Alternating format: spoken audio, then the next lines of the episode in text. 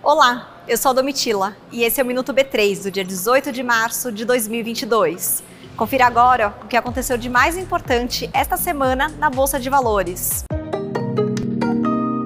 Quer saber o que aconteceu de mais importante no mercado financeiro esta semana em um minuto? Vem com a gente! Divulgamos os resultados financeiros de 2021.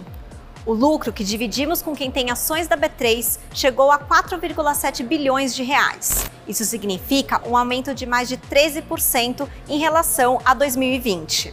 O Banco Central aumentou a Selic, a taxa básica de juros, para 11,75%. A Selic impacta direta e indiretamente vários tipos de investimentos. Também nesta semana, as negociações da bolsa passaram a encerrar às 5 horas da tarde. Fizemos o lançamento do Soma, uma iniciativa inovadora que junta propósito social com investimentos no mercado imobiliário. Também lançamos com a BlackRock dois produtos ligados à renda fixa nos Estados Unidos. O governo do Mato Grosso do Sul fez o leilão de parceria público-privada para infraestrutura de dados de fibra ótica. O projeto deve atender 1.500 escolas, unidades de saúde, entre outros espaços públicos. E o Ibovespa B3 fechou em alta de 1,98% aos 115.310 pontos. A empresa com melhor desempenho do dia foi a Edux, com alta de 11,16%.